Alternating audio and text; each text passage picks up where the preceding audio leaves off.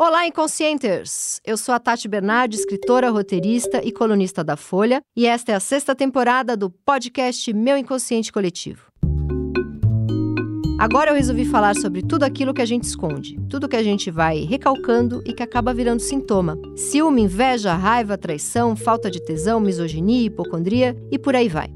E hoje eu converso com a psicóloga e psicanalista Fê Lopes. Ela é palestrante e co-criadora da primeira semana de apoio à amamentação negra.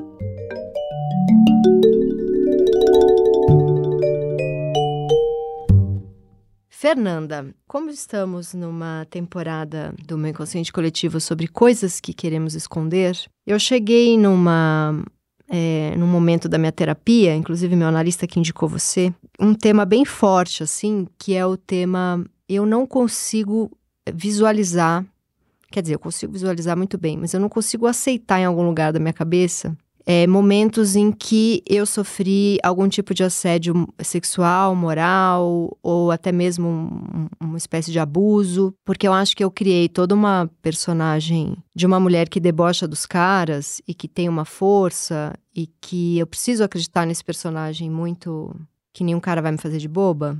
Né? Acho que até um personagem para as minhas crônicas, né? Que eu que tô por cima, eu que tô debochando, eu que tenho um olhar para tudo que tá fora e errado e etc. E já tem uns meses que a gente está batendo muito nessa tecla, eu e meu analista. Bom, vou contar a situação. Então, faz pouco mais de um ano, tinha um cara que eu admirava muito. Estávamos todos numa fase muito desesperados. Precisamos tirar Bolsonaro do poder. Ele é um cara que teve um papel fundamental em toda a luta para tirar Bolsonaro do poder e trazer o nosso maravilhoso Lula. E eu fiquei muito maravilhada né, com essa com a atuação dele, a atuação política dele. Então eu tinha um ainda tenho, porque é muito difícil, é muito complexo, né? Uma admiração gigante, um certo deslumbramento.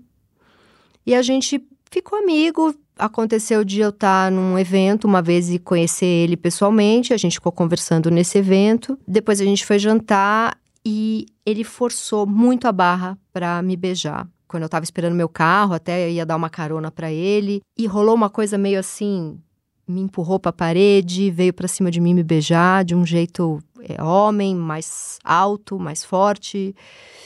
E eu tapei minha boca, porque assim, se eu não tapasse minha boca, ele ia enfiar a língua dentro da minha boca. E tinha uns 30% no meu corpo que estava gostando, mas o meu cérebro estava gritando não, não, não, não, não, não, não. E por causa desses 30, 40% do meu corpo que estava gostando, eu fiquei muito na dúvida se eu não provoquei, se, né, aquela clássica dúvida, né?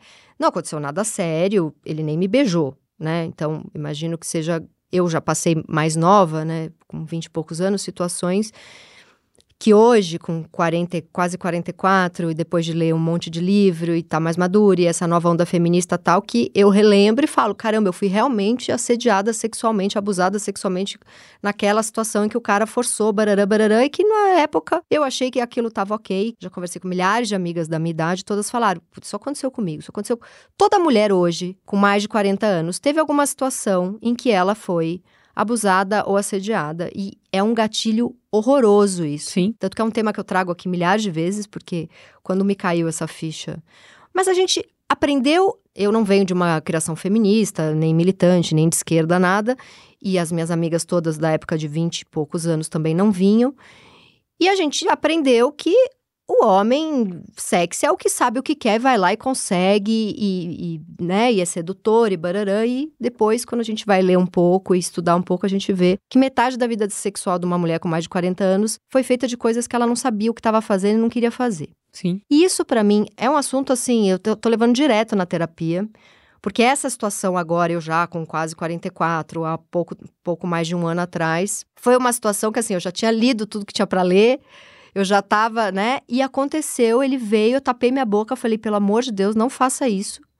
Né, ainda usei de um poder e falei, eu acabo com a sua vida num tweet, né? Porque é uma pessoa pública. Sim.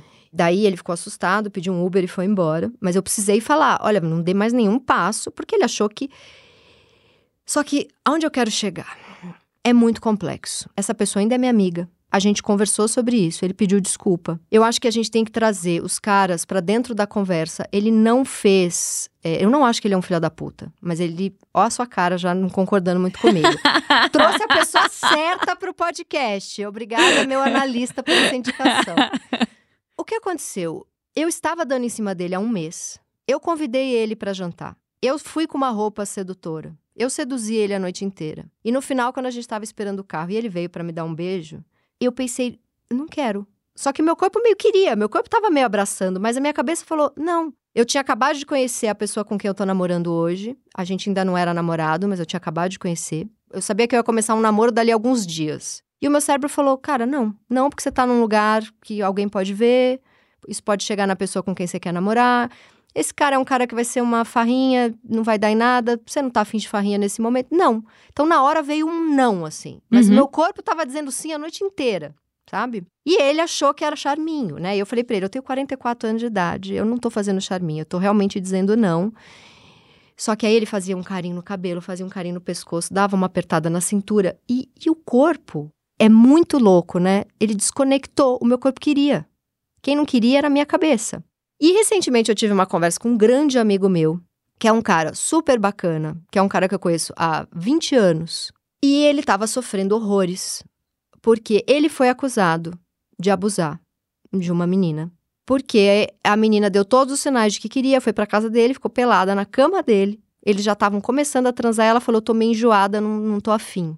Eu quero virar pro lado e dormir. Ele falou: tá bom. Ela virou pro lado e dormiu. Só que no meio da noite, ela veio para cima dele Tipo, ah, já tô me sentindo melhor. E eles transaram. E no dia seguinte ela falou: você não devia ter transado comigo porque eu te falei que eu não tava me sentindo bem. E ele ficou alucinado com essa história. Sim. É nisso que eu digo que temos que trazer os homens pra conversa. Concordo. Porque, assim, ele me ligou aos prantos. Ele falou: cara, eu juro para você que eu não sei o que eu fiz, sabe? E aí o que eu falei para ele é: a gente precisa se conectar com as pessoas. Porque talvez se você tivesse olhado no olho dela, no fundo do, do, do olho dela, você ia ver que ela não estava ali, que ela estava meio triste, que o corpo dela talvez quisesse, mas ela não. E você pudesse ajudar ela a não fazer. Porque às vezes o corpo da gente quer, e não, mas está no nosso olhar e na nossa fala que não, sabe? Então acho que é muito complexo, né? E acho que tem uma questão mais de conexão do que todo mundo é filho da puta. Então eu quero ouvir Total. você um pouco. Não, total, porque senão a gente também simplifica muito a discussão, né? Eu decidi que fulano é filho da puta, eu tô simplificando muito e eu tô colocando só na conta de uma questão moral, uhum. não de uma questão estrutural. Porque assim, assim como você, eu, a gente não cresceu numa sociedade que entendia o que, que era assédio, a gente, eu cresci entendendo que eu ia pra balada, um cara me puxava, Sim. pegava no a meu gente braço. sabia que não gostava, mas era mas isso que, que era o tinha. jeito que alguém chegava em você. Não, né? Recentemente eu fui num show e eu achei engraçado, assim, foi uma novidade para mim ver como que as pessoas chegam umas nas outras na balada, que é totalmente diferente de quando eu era adolescente, porque Sim. você não puxa mais um, não tem mais um cara puxando uma mina, não tem mais isso, Sim, né? Puxa, puxava pelo braço, pelo cabelo, era uma coisa medonha, era e medieval. Assim, e assim como a gente cresceu assim, eles cresceram assim também, né? Uhum. Eles também cresceram entendendo que meninas dizem não, mulheres dizem não querendo dizer sim. Uhum. Na verdade, você que tem que insistir, porque ela vai dizer que não quer, porque ela tem que se fazer de difícil, a gente ainda fala isso. Entre mulheres, muitas vezes não, não vou responder essa mensagem, porque se eu responder agora, vai achar, responder, que, vai achar que eu estou muito. A gente ainda tem um tanto desse discurso. Uhum, a gente aprendeu. E eles também aprenderam que eles têm que insistir. Uhum. Agora, o que eu acho que é diferente, né, e essa é a sutileza e a delicadeza desse papo, que é a gente pensar que se você, se um cara cruza uma linha e ele tá numa situação de poder, porque ele é um cara, ele tá num lugar de poder em relação a uma mulher, ele precisa entender na hora que a gente vai lá e faz a queixa. Uhum. Que o que, que geralmente acontece, na maior parte das vezes? A gente vai lá, vai fazer essa, vai fazer, se você ainda entende que essa é uma relação, tipo isso que você está contando, que é de alguém que você gosta, que é um amigo e tal, que você vai trocar uma ideia, no geral, o que você encontra é a pessoa que se defende primeiro. Não, mas também você fez isso, você fez aquilo, tá, tá, tá, tá, tá, tá, tá. E uhum. esse é o momento do que você escuta e pede desculpas, né? E você escuta e tenta, e tenta pensar junto com aquela pessoa o que, que você pode oferecer de reparação que, que a gente vai construir junto aqui de reparação? É, isso é incrível. Que eu lembro de falar, quando, enquanto a gente estava esperando o carro, eu lembro de falar para ele. eu tô afim, você é um cara interessante, eu tenho muito deslumbramento intelectual por você, porque você é um cara extremamente inteligente, e tudo que você fez é, nos últimos anos pela política, etc., mexeu demais comigo, né? É uma pessoa que eu já tava há anos acompanhando, lendo, vendo coisas, então eu tava meio apaixonadinha. Então, assim, eu tô com tesão, eu tô afim, só que eu conheci uma pessoa, vou começar a namorar em alguns dias, eu não quero viver isso. E ele falava, seu corpo tá me dizendo que você quer. Eu dizia, mas eu estou te dizendo que eu não quero né? E me caiu algumas fichas assim. Então, assim, por exemplo, eu acho que eu já fui muito assediadora. Eu acho que é importante uma mulher falar que ela também assedia. Porque eu também acho que eu tenho um lugar de algum poder, né? Tem muita gente que lê minhas coisas, que uhum. gosta, uhum. que admira, que acompanha. Então, por exemplo, teve uma época que eu tive um assistente que ele tinha uma coisa de, cara, eu leio tudo que você escreve, é muito legal. E ele era muito gatinho. E, e eu tava, eu era meio chefe dele, meio chefa dele, né? Sim. E ele tinha uma namorada e era super bonitinho. Ele não traía a namorada nunca. E eu, e eu pensava, se um dia eu ficar solteira e ele ficar sem essa namorada, eu vou partir para cima. Eu pensava, eu tinha.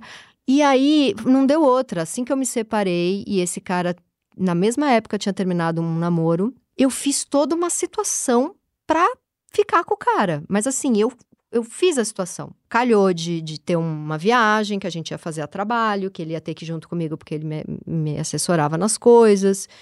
Calhou de, de eu falar, cara, puto, o hotel que te colocaram é uma merda. Se você quiser ficar aqui, eu consigo um quarto para você, porque eu tinha o poder de conseguir um quarto para ele.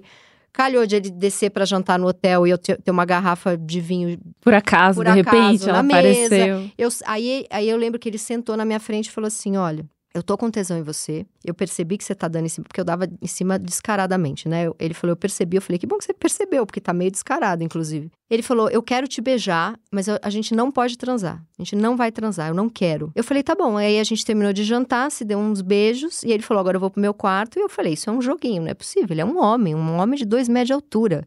Não tem como eu ser uma assediadora com 1,60m. Ele é um homem de 1,90m, entendeu? Sim. Um homem peludo, com 80 tatuagens. Eu não tô assediando esse cara. E eu fiz que eu fiz que eu fiz, que eu não, eu não tô me sentindo muito bem, você vai ter que entrar no meu quarto para me ajudar, já rindo. E ele rindo também. E ele uma hora pegou e falou: Cara, para, tá me deixando numa situação muito ruim.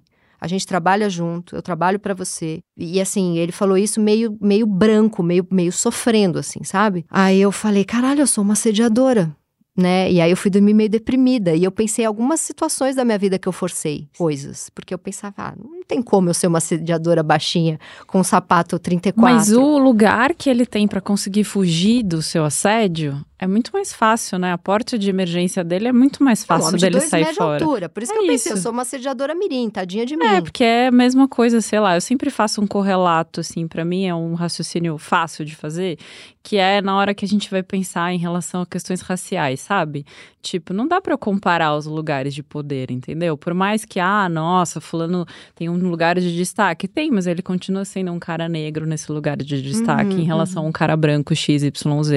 Então, não dá para botar no mesmo pé de igualdade. A hora que ele diz não, você não vai ins insistir, prensar ele contra a parede a ponto dele precisar botar, sei lá, a mão no saco pra você não pegar nele, sabe? Sim. Sim. É outro lugar, né, de conseguir sair fora dessa situação. Uhum. Porque a situação que a gente tá nessa coisa que é estrutural e que é muito esquisito um cara não querer transar com você. Isso, né? É. Esse lugar da esquisitice. Mas eu acho que a gente tem que ampliar o que a gente entende por consentimento. Porque consentimento não é só eu dizer sim, né? Ou eu dizer não. Tem tantas coisas que vão compor esse lugar do consentimento, né? Que eu acho que agora que a gente tem pensado mais sobre isso, assim, agora que eu digo dos últimos anos para cá, assim, né? Porque se tinha isso, eu dizia não. Eu, eu, eu aprendia que eu tinha que dizer não, querendo dizer sim, que às vezes eu queria, eu queria, eu queria dizer sim. Eu queria sim. que o cara insistisse. Eu queria que o cara. Eu queria eu, validar. Eu, eu já queria dizer sim no primeiro momento, mas eu não podia dizer sim, porque senão esse cara ia dizer não, porque se eu dissesse sim, ele ia achar que eu era sim, muito é um fácil. Então, então que coisa desagradável, né? Uhum, insuportável. Uhum, uhum. Nada era mais insuportável na adolescência para mim do que isso, que você tinha que fingir que você não queria, mas aí você queria, mas aí você não conseguia entender se a pessoa queria, era muito chato. E muitas vezes eu dizia logo tudo o que eu queria e o cara assustava, porque aí parece também que a mulher fica num lugar. Isso, aí não, horrível. peraí, aí também não, não, não pode sei, dizer. É, eu não sei esse jogo que você tá fazendo. Esse jogo é o jogo que eu brocho. Eu não sei o jogo da isso. mulher que chega com muito poder. Exatamente. É. Então a gente tem tem isso que a gente entendeu que a gente tinha que dar uma negativa para poder ter o resultado positivo. Os caras entenderam que eles tinham que fazer, forçar a barra, porque a gente estava sempre falando não, querendo dizer sim. Uhum. E tem essa coisa de que às vezes o não, ou o sim, que seja, ele é algo que não tá só no corpo ou só no racional, saca? Porque é isso. Muitas vezes eu posso estar com tesão, eu tô interessada, mas eu não quero. Tem uma galera que eu gosto muito, tem a Maíra Soligo, é uma parteira que tem um bebezinho agora de cinco meses, ela e a mulher dela, a Mari. Ela tem falado muito sobre o consentimento do corpo, Uhum. Pensando na questão do parto, né? E eu acho muito interessante pensar isso, que tem coisas que o corpo comunica. Por mais que o corpo te diga, que você entenda que, pô, é gostoso você receber um carinho.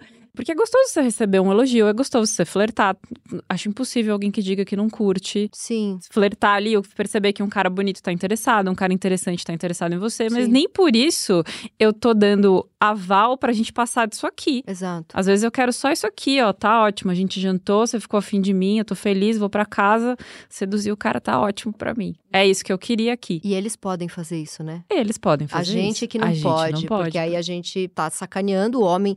Então, assim, a mulher que janta a noite inteira, seduz, barará e não dá pro cara, ele fala, me fez de trouxa. Isso, aí E ele pode ficar ele- violento. Ele fica violento. É eu isso. lembro, olha, eu demorei muito pra perder a virgindade. Eu perdi a virgindade muito, mas enfim, eu acho das minhas amigas eu fui a que mais demorou. Eu perdi com quase 20 anos, acho que com 20. Só que desde os 15 eu namorava. Aham. E eu era safada, malhos e malhos e malhos. Eu chegava até ir pra motel, dava malho e não queria transar. Não queria. Eu tinha alguma questão, que pra mim é muito óbvia qual que era. Minha mãe marcava muito em cima de mim, né? Eu lembro uma Uhum. vez que eu fui pra um quarto de hotel, eu conheci um cara numa festa. Cheguei pra minha mãe e falei, cara, eu conheci um cara numa festa, adorei o cara, barará, amanhã vou sair com ele de novo. E eu falei, ah, ele trabalha na Ernest Young, ele não é de São Paulo. Ele é de BH, sei lá de onde que ele era, e ele tá num hotel ali perto da Ernest Young, e contei isso pra minha mãe e fui pra festa. Fiquei na festa com o cara, quando foi meia-noite eu decidi, falei, esse é o cara que eu vou perder a virgindade. Tava super apaixonadinha, tinha lá 19, 18. Quando eu cheguei no hotel do cara, o cara da recepção falou, a dona Ruth ligou e falou que não é pra você subir.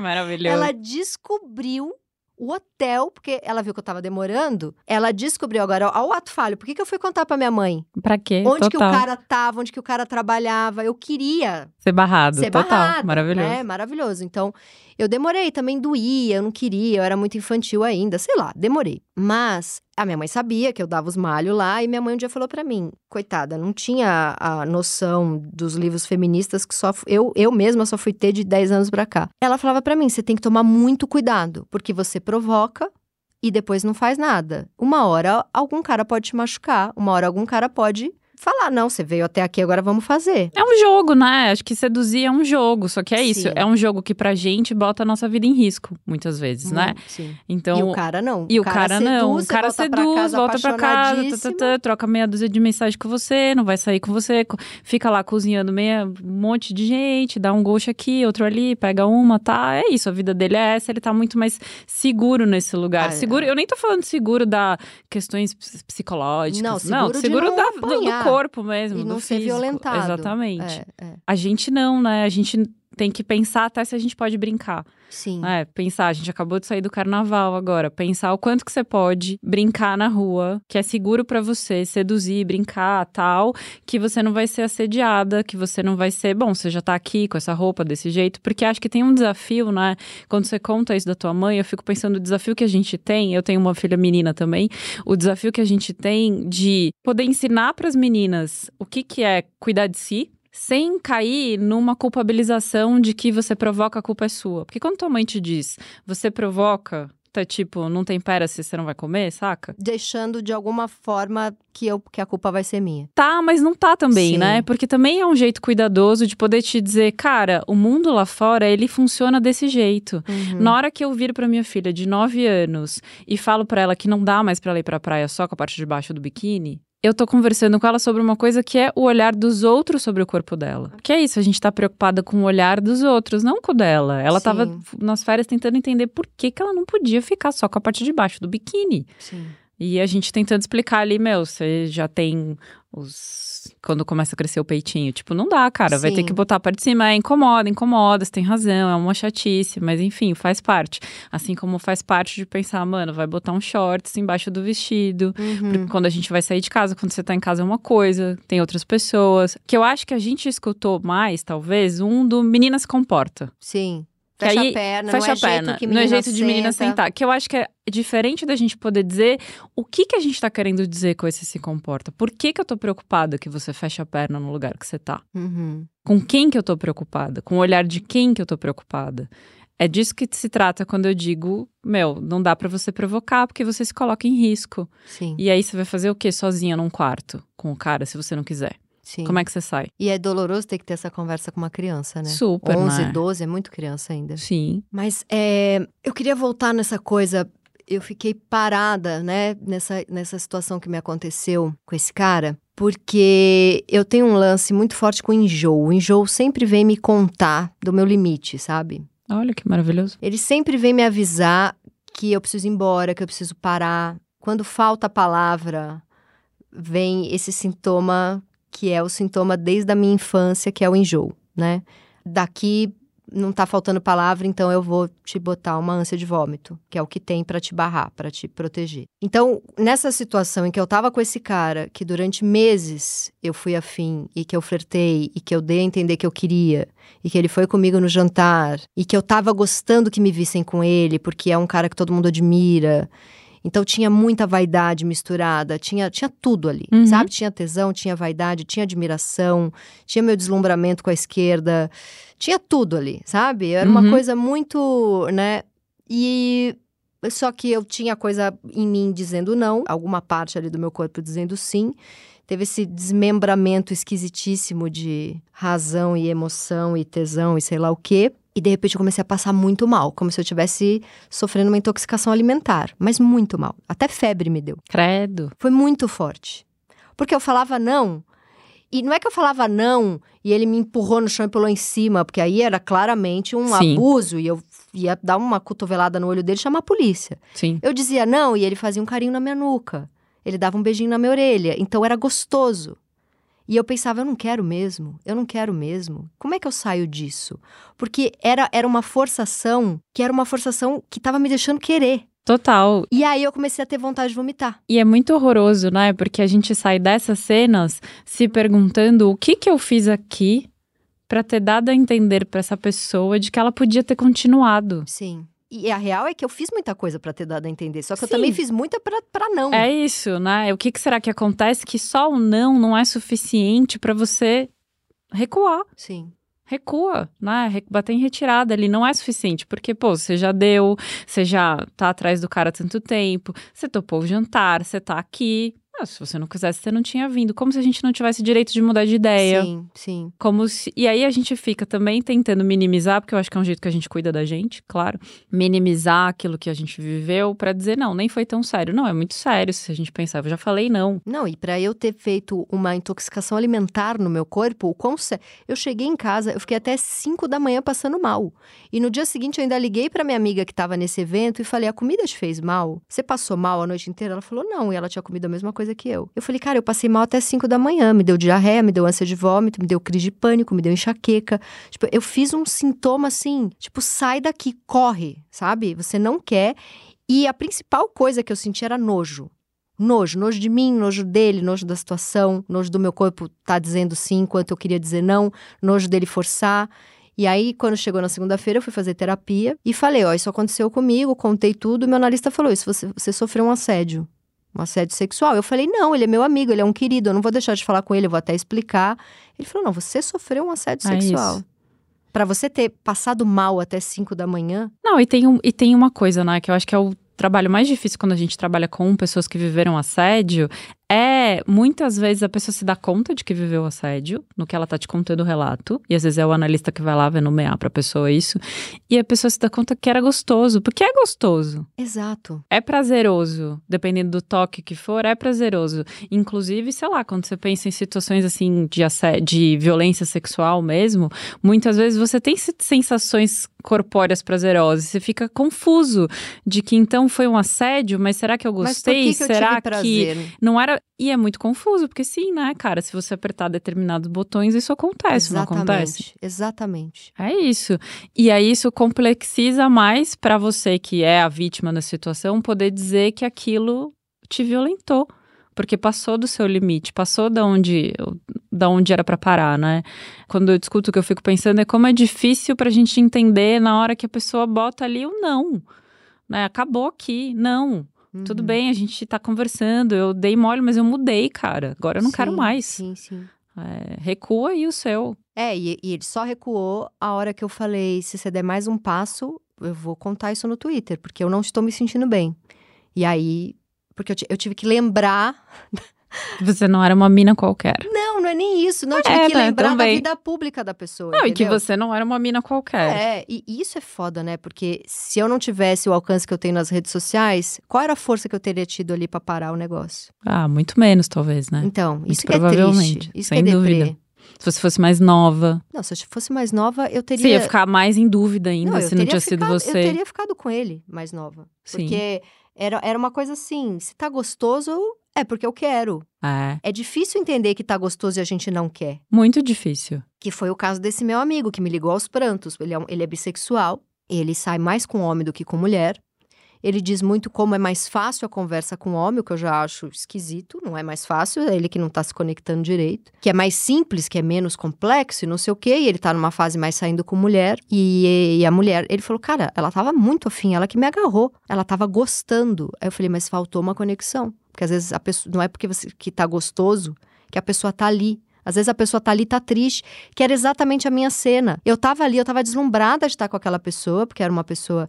E essa questão do poder, ela é sim relevante, né? Muito, é isso que define o assédio, né, na realidade, se a gente for pensar. O que é? Você fica é meio deslumbrada? É a desigualdade, né, assim, não você tá, tá numa horizontal. não tá horizontal. Eu não tô numa situação, é você falar de você ser a chefe e o cara ser seu funcionário, você ser o cara ter O muito mais grana, o professor, e a aluna, o psicanalista, o o paciente, não, o psicanalista e o paciente, pelo amor de Deus. Pelo amor de Deus. Eu tô há três anos dando em cima do meu analista. E ele Eu- tá negando ele veementemente. tá negando veementemente, o que é uma dor pra mim, porque eu largaria toda a minha vida, menos minha filha, pra ficar com ele. Fica aí essa dica, sou muito apaixonada por você. Mas assim, é real, eu amo ele real, não é só transferência.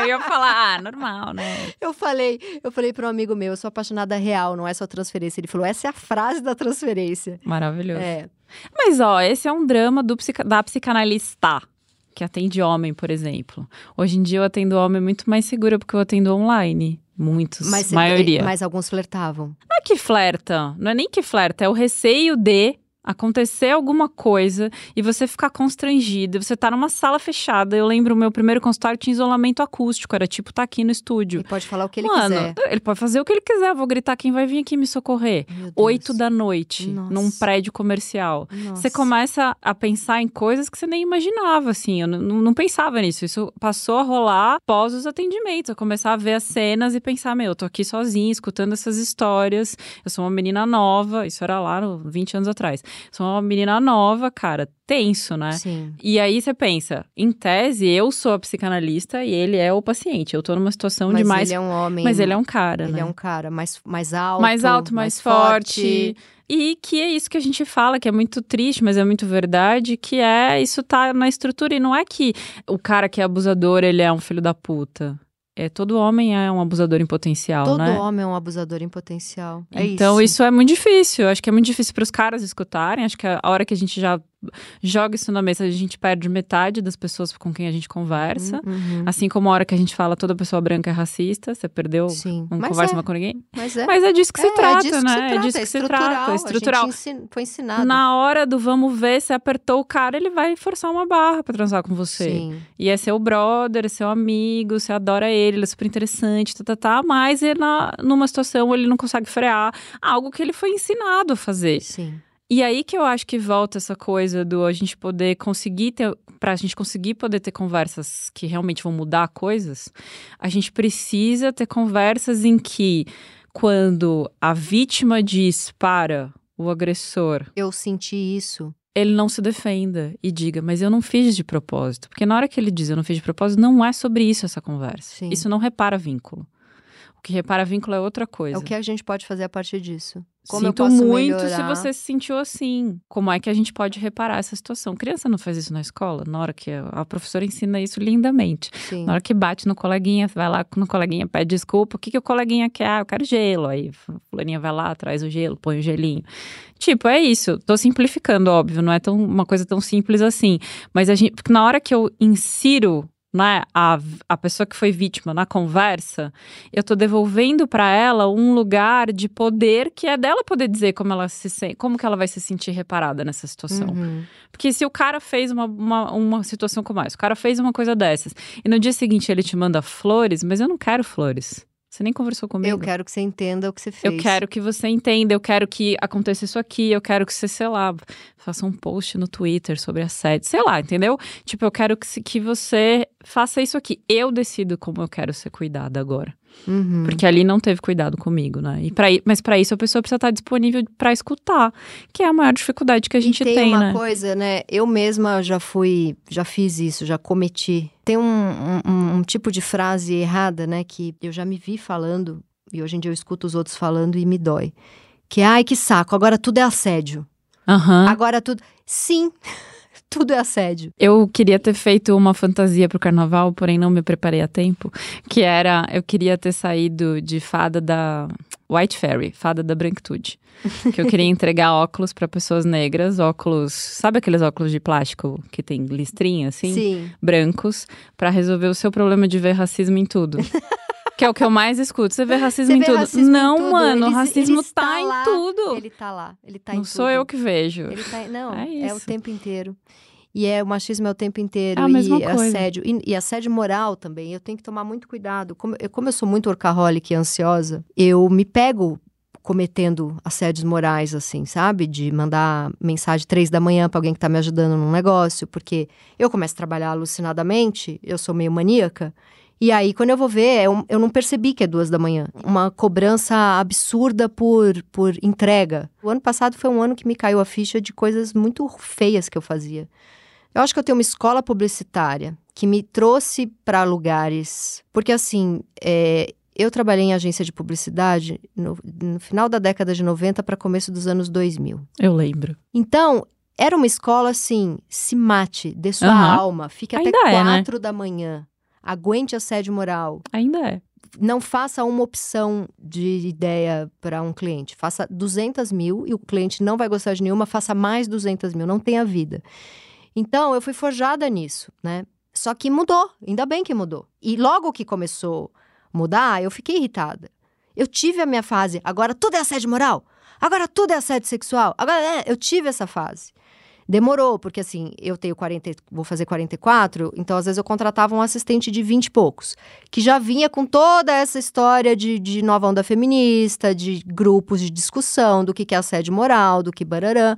E aí eu entrevistava a pessoa e falava, pô, a pessoa não é afim de trabalhar, puta saco, eu tinha muita dificuldade em contratar. Porque eu era, eu com essa idade, estava trabalhando até três da manhã. Acho que também tem um meio do caminho aí que assim, também entrevistei uma galera que era assim, eu trabalho só duas vezes por semana, porque eu faço yoga o dia inteiro, porque não sei o quê. Também tem uma galera meio, não, sim, não quer- sim, sim. Sempre vai ter. Na minha época Sim. também tinha. Mas eu, eu, eu venho de uma coisa meio Mad Men, de todo mundo era alcoólatra, deprimido e vivia por dinheiro, que não tem mais lu- muito lugar. E que bom que não tem. Só que, às vezes, eu me pego tratando alguém assim. E é horrível, é horrível. Mas é isso, é estrutural essa merda, entendeu? É estrutural, e, é- e, e além de ser estrutural, é muito duro quando alguém aponta pra você e te diz que você fez algo, É horrível. né? Porque assim, salvo se a gente for muito. Psicopata. Exato. Né? Você fica mal de ter feito mal pra alguém. Sim, você muito fica mal. repensando, putz, não era isso que eu queria ter feito. Uhum, uhum. Mas eu cresci desse jeito. Eu acho que as agências ainda são muito assim, melhorou muito pouca coisa, assim, e eu do cresci que eu vejo. ouvindo muito na cara tudo. Tanto da minha mãe, quanto de todos os chefes que eu tive. E isso me fez bem. Quer dizer, deve ter feito muito mal também. mas Eu sou agilizada, assim. Eu tô sempre 10 projetos ao mesmo tempo, vamos lá. Não, e não dá pra pedir pra pessoa que vem fazer o meu projeto comigo para trabalhar para mim ter o mesmo tesão que eu tenho, né, cara? Porque o projeto é meu. É. É, a pessoa tá fazendo um trampo para pagar as contas dela. Ela até pode gostar do trabalho, gostou da ideia, tal, tudo mas bem, ela mas não vai dar o sangue não, não vai, você. não vai porque o negócio é meu, até tá porque ela não igual tá ganhando você. igual a mim, É, né? Eu acho é. que a gente também tem que ter um pouco essa baliza, é você olhar pro cara quando você vê, sei lá, um restaurante, você tá puto porque o funcionário que chegou um cliente às 11h30 da noite, o restaurante fecha meia-noite, ele tratou mal o cliente. Mano, o cara vai pegar busão pra ir pra tá, casa. O cara tá sabe? podre, trabalhou Você- 15 horas. O dono do restaurante que vai ganhar o dinheiro. Ele não, ele ganha a mesma Sim. coisa trabalhando até a meia-noite, trabalhando até as quatro da manhã. Aí Acabou. fica aquele monte de perua, né? Ai, que antipático. O serviço daqui é péssimo. Então, é isso. A gente tem que ter Sim. noção um pouco disso também, né? Uhum. De que a pessoa vai dar aquilo que tem a ver com o que cabe nesse trabalho. É isso, é um trampo, é um job. Vem aqui, e faz seu acho que eu, trabalho. eu- e eu acho que eu tenho que ter a delicadeza também de. Pra mim, funciona essa coisa. Às vezes eu co- conheço uma outra pessoa que tem um jeito parecido com o meu, mais secão, de falar as coisas na cara, e a gente dá risada e fala, ah, vai se ferrar, e continua o dia.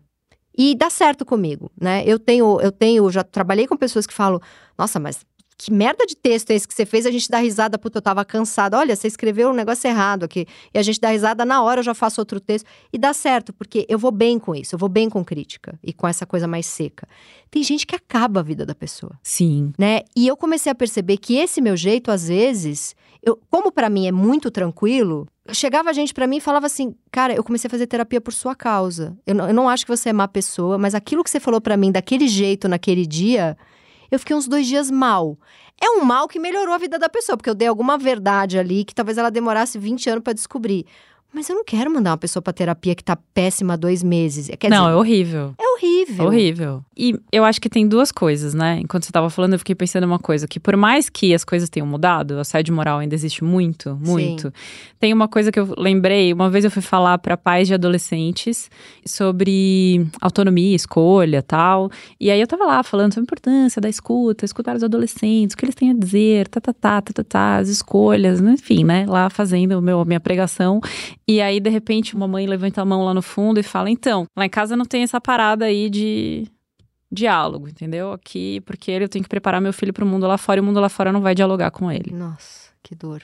Você E aí, eu, isso. e aí eu fiquei pensando, pô, mas eu não queria preparar meu filho para um mundo que não dialoga. Sim. Eu tô querendo construir um outro mundo, Sim. Né? A E ideia eu quero preparar meu filho pra ser al- Inclusive, alguém que não aceitar. e não aceitar que tratem ele mal. Isso, exatamente. Mas que é diferente também de não ser capaz de escutar uma crítica. Mas que Uhum. também é diferente de ouvir uma crítica que te destrói, né? Eu tava pensando assim, sou aluna da Ivana Ruda Leite. Uhum, que legal. E a Ivana, ela faz críticas aos textos, porque é o trampo dela, né? Sim. Eu tô, inclusive, pagando ela pra isso, Sim. junto com minhas amiguinhas lá, pra ela comentar os textos. Tem muito texto que sai muito ruim. Sim. E ela vai lá e comenta. Mas tem muitos professores que vão pegar os alunos que estão querendo escrever e têm uma paixão por aquilo que eles escrevem e te destrói no primeiro texto, você não volta mais. Não, é isso eu É a mesma faço, coisa não. na faculdade, quando você tá fazendo TCC, o cara que detona o seu texto. Eu acho que a gente tem uma escola, principalmente no esporte, se você pensar também, tem uma escola que é: eu vou te destruir pra tirar o teu melhor. Eu vou dizer que você tá fazendo tudo errado, eu vou te xingar, eu vou te criticar, nada do que você faz é bom, porque aí vai vir o seu melhor.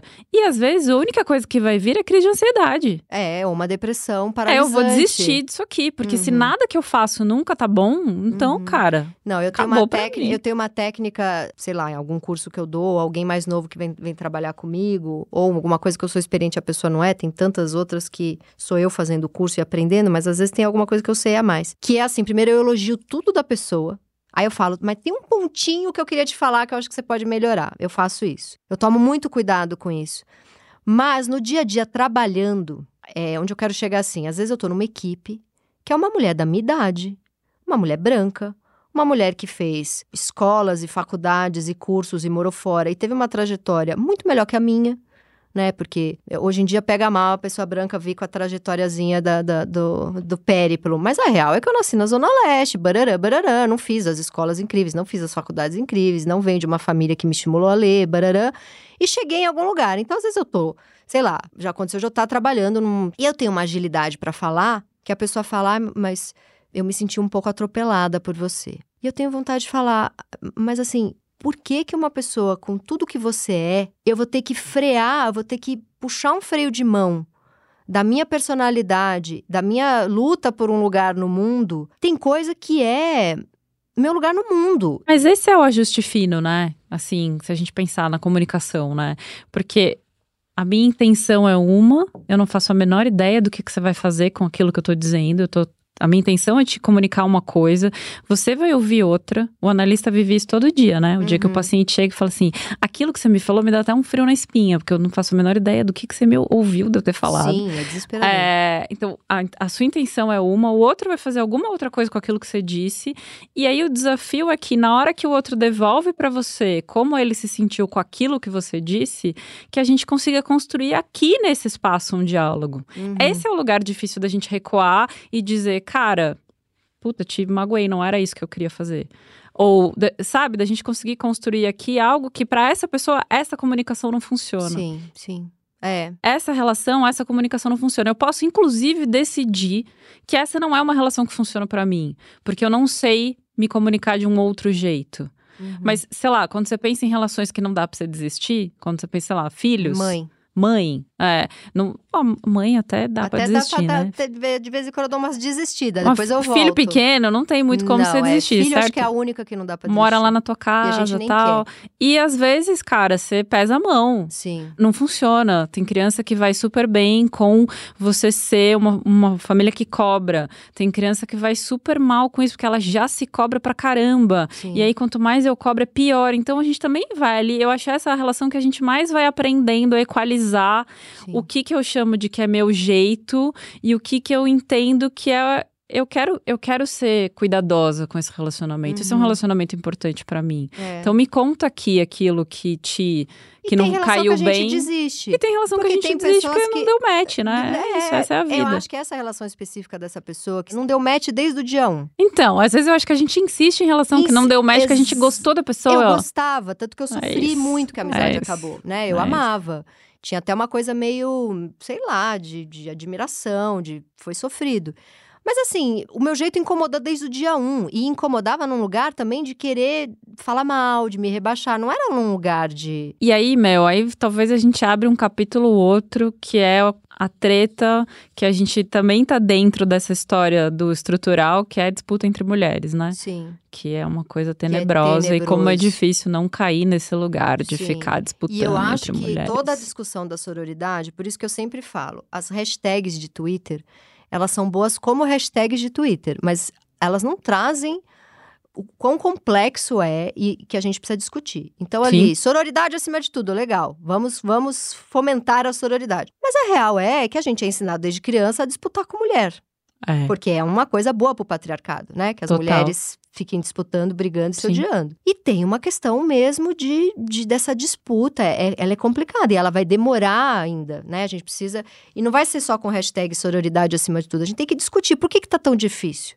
Que que é, que, como é que a gente faz aqui para isso melhorar? Às vezes distancia, às vezes rompe, e às vezes, quando vale muito a pena, senta e conversa e melhora e cresce junto. Não, e você não vai ser amiga de todo mundo, tá tudo bem, né? Sim, é isso. Não, não, é porque somos mulheres que a gente vai se dar bem. Se, é, se e, abraçar. Mas é, é, diferente da gente disputar espaços que tá nítido que tá disputando, né? Você vai Sim. ver daqui a uns anos, quando a Rita ficar um pouquinho maior, isso é assim, acontece na tua sala. É impressionante. As meninas começam. É, como as meninas começam a brigar na escola, e é, ah, porque aí entrou um menino novo na sala. Entendi. E deu mais atenção para uma, que a outra nem sacou que deu atenção, porque nem tá nessa vibe ainda. E você acha que os meninos brigam menos? Eles brigam menos, mas eles têm relações muito menos aprofundadas, Exatamente. né, de modo geral. Então, assim, brigar menos é porque você tá discutindo sobre futebol, ou sobre. tô fazendo uma generalização Sim, escrota, é né, aí. obviamente. Mas é isso aí. Mas é isso. É muito mais fácil, né? Uhum. A gente uhum. tem grandes paixões entre as amigas. Eu tenho uma amiga amiga que fez um comentário esses dias, que eu amo, né? No Réveillon, eu tava muito triste nesse último Réveillon, porque eu rompi com duas amigas que eu gostava muito.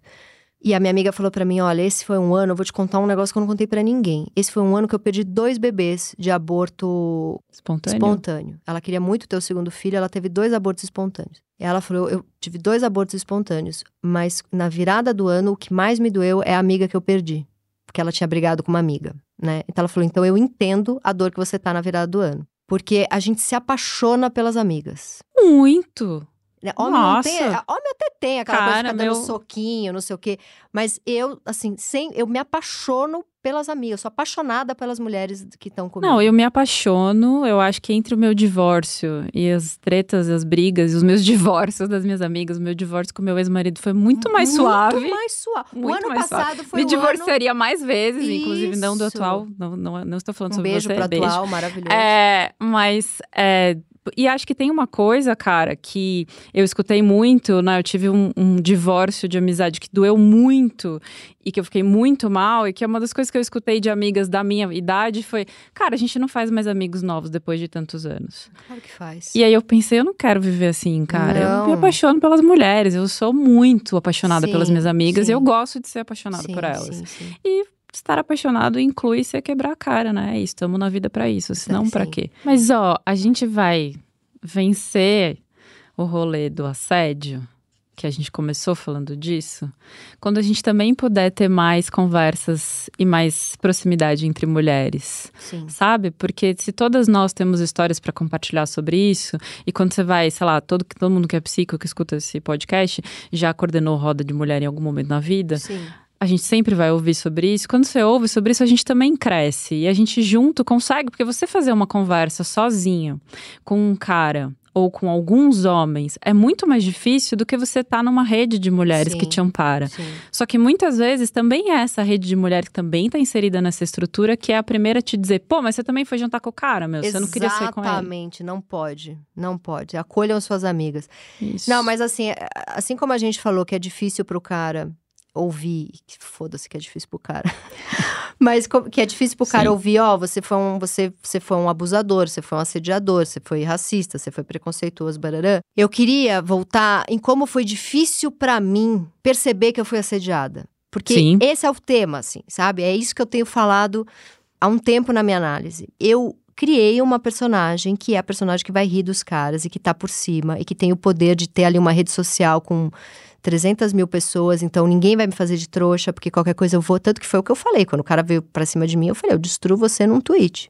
Eu tenho 350 mil pessoas ali que sabem quem você é. Então eu fui criando, né? Porque eu fui uma criança que sofria bullying, porque eu era óculos fundo de garrafa, aparelho, aquele aparelho astroral que faz o capacete, botinha ortopédica, né? Era, fui ficar ali mais ou menos bonitinha com 15 anos, mas até os 15 era bem esquisita. E assim, sempre fui também, nunca fui dos esportes, sempre fui esquisita, sempre fui fóbica, sempre fui hipocondríaca, sempre fui panicada com o avião. Então é uma vida das pessoas tirando sal de mim, porque tem a coisa do ela é meio fraca, né? Uhum. Minha família, eu com 14, 15, 16 anos, eu falava, vou até a padaria. Minha mãe falava, cuidado, porque você é meio sonsa, vai atravessar a rua sem olhar. Então, assim, teve essa coisa sempre do meio fraca, meio boba, meio desatenta, barará. Então, eu criei um personagem que é assim, ninguém, eu sou muito forte, ninguém me faz de trouxa. Eu tenho o poder dos... Escrever é muito poder. né? Sim, sem E eu dúvida. tenho uma coluna num jornal, um jornal mais lido do Brasil. Eu tenho um monte de gente que segue meus podcasts, eu tenho um monte de seguidor em rede social. Então, assim, ninguém me faz de trouxa, né? Então, é muito difícil de uns anos pra cá. Eu lembro de discussões, brigas longas minhas no Facebook, né? Quando vou falar pela milésima vez, peço perdão pra você que escuta esse podcast, porque eu sempre. Mas terapia é isso, a gente volta pro mesmo assunto. Exatamente. Como aqui é minha terapia aberta, eu volto para os mesmos assuntos. Que assim, vou falar pela trigésima milésima vez, que é quando teve a campanha do meu primeiro assédio no Facebook. Aquilo me irritou muito. Que porra é essa? Toda amiga minha agora foi assediada? E que cacete que um monte de mulher é, de quase 40 anos, que tem acesso a livro, que não sei o quê, é, é tudo fraca agora. Aquilo me irritou. Porque eu pensei, isso não aconteceria comigo. Eu dou um murro no cara, eu, eu vou para as redes sociais, eu- ninguém me faz de idiota, né? E aí, só que essa campanha do meu primeiro assédio é que me trouxe um, gatilho horrível de quando eu trabalhava na W Brasil, era estagiária, já contei, e que eu sofri um abuso sexual de um cara que me trancou na casa dele e falou: ninguém vem na minha casa sem dar pra mim. Se você subiu, você vai dar pra mim. Credo. Ele era estagiário junto comigo da W Brasil. E ele começou a me agarrar e eu comecei. Aí entra naquilo, naquilo super complexo que a gente falou. Ele era um puta gato, ele começou a me agarrar, eu comecei a gostar. E eu sentia. Eu comecei a gostar e ter medo. Eu comecei a gostar e ter nojo. Eu sentia prazer e pavor e nojo. E eu achava, se tá gostoso é porque eu tô querendo. Então, esse, esse, esse medo que eu tô sentindo é porque. E se eu subir é porque eu quis, e não sei o quê. E a gente não chegou, assim, a super ter uma relação sexual, mas a gente fez coisas e que eu fui abusada sexualmente. Sim. E essa ficha só me caiu 10 anos depois com a porra da hashtag meu primeiro assédio. Então, por isso que eu odiei a hashtag, porque ela me trouxe gatilho que eu não queria, porque eu sou forte, ninguém vai abusar de mim, entendeu? Então, é, eu precisei ir pra ânsia de vômito e pra não sei o que esse dia para empurrar o cara, né? E eu tô, isso já faz mais de um ano, até hoje eu falo na terapia que aquilo não foi um abuso, porque eu tava no poder. Eu, eu, eu, eu, eu para mim é muito difícil admitir que eu posso sofrer um abuso, né? Então, se é difícil para o cara ouvir que ele foi, ele foi um abusador, por que, que você acha que é tão difícil para uma mulher sacar que ela foi abusada? Eu acho que isso é um ponto também. Porque a gente ah, tá eu falando, acho ah, que... eu tava gostando, não foi abuso coisa nenhuma. Eu acho que você traduziu com o que você tá contando, né? Porque a gente, a gente ter contato com uma fragilidade que a gente não quer ter, imagina, eu não vou viver isso. Uhum. Eu sei sair de todas as situações. Só que aí eu acho que tem uma coisa que eu falo muito para os meus pacientes no consultório, que é uma ideia que a gente cria que é como se você tivesse vendo, fosse o narrador da sua cena, sabe?